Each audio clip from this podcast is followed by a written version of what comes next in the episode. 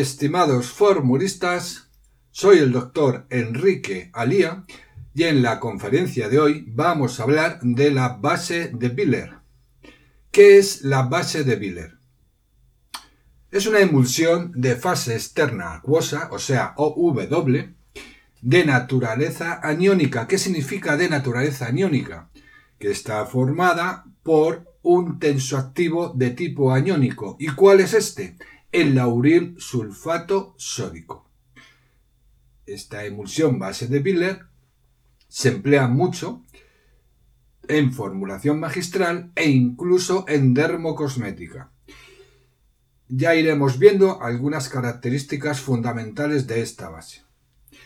¿Cuál es la composición de la base de Biller? Pues es la siguiente.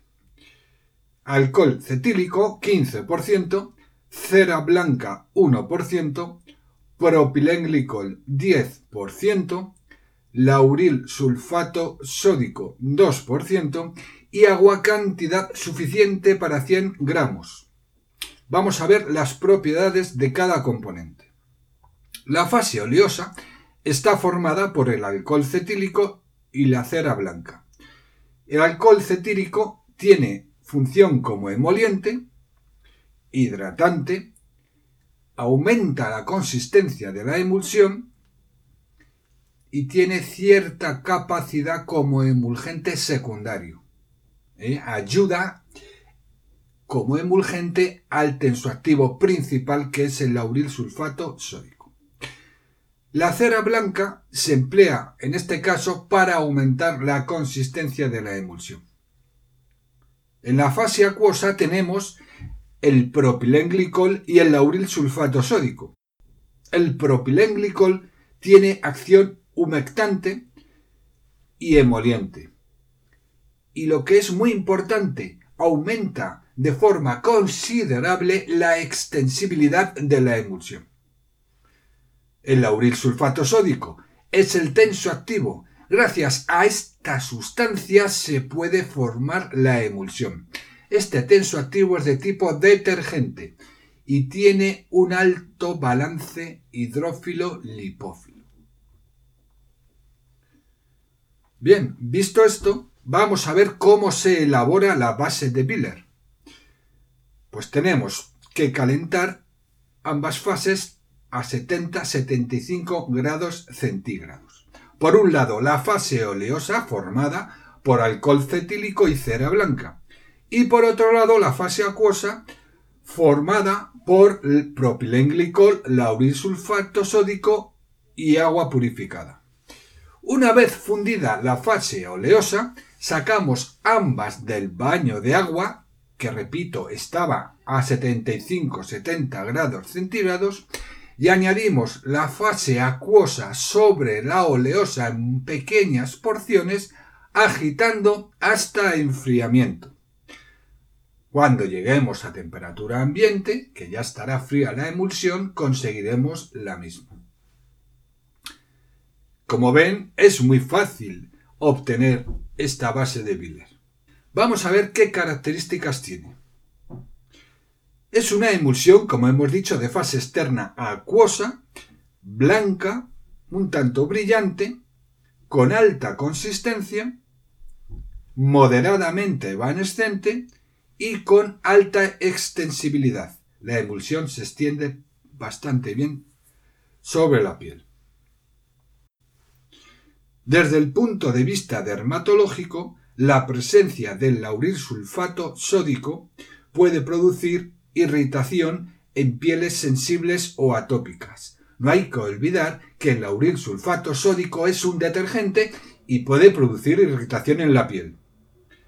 Con respecto a la composición de alcohol cetílico y también del propio lauril sulfato sódico, la emulsión puede producir comedogenia en pieles grasas. Entonces habrá que tener cuidado en prescribir este, esta base en pieles grasas, ya que puede producir comedogenia.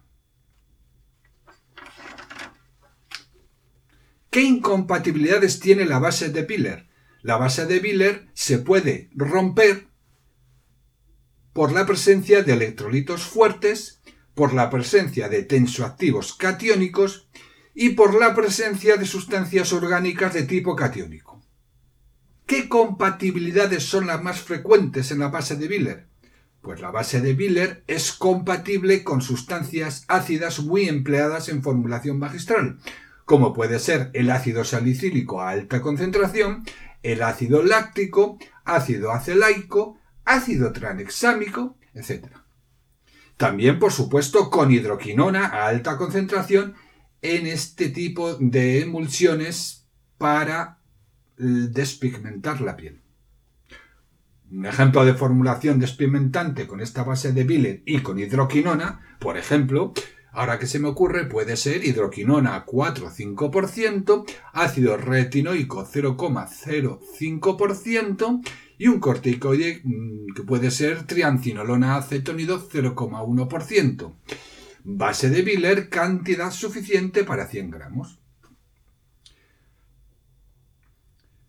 ¿Cómo podemos obtener la base de Biller a nivel práctico en la formulación en nuestro laboratorio? Pues de dos formas. Podemos elaborarla, como hemos dicho, con la formulación base, o sea, con el alcohol cetílico, cera blanca, propilenglicol, laurisulfato sódico, agua, cantidad suficiente para 100, o sea, a partir de todos los ingredientes. O si queremos ganar tiempo, podemos comprar esta base a un proveedor de confianza.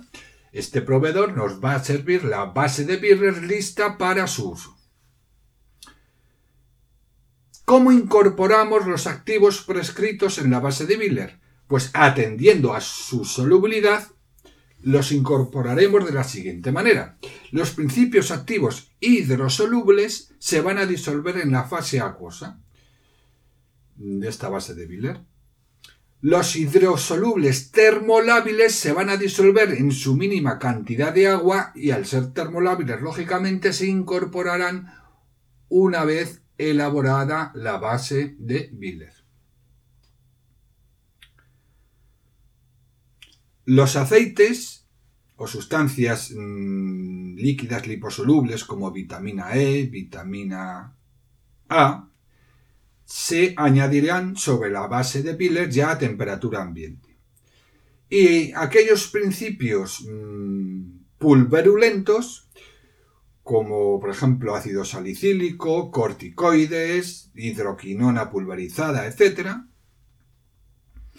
pues se van a pulverizar y mezclar en un mortero y se van a dispersar en su misma cantidad de propilenglicol y luego añadiremos la base de Biller en pequeñas porciones batiendo hasta homogeneidad. Bueno, pues esto ha sido todo con respecto a ver características prácticas de la base de Biller, que como digo, es una de las bases emulsivas junto con la crema Lanet más empleadas tanto en formulación magistral y en dermocosmética. Bueno, pues muchas gracias y hasta la próxima conferencia.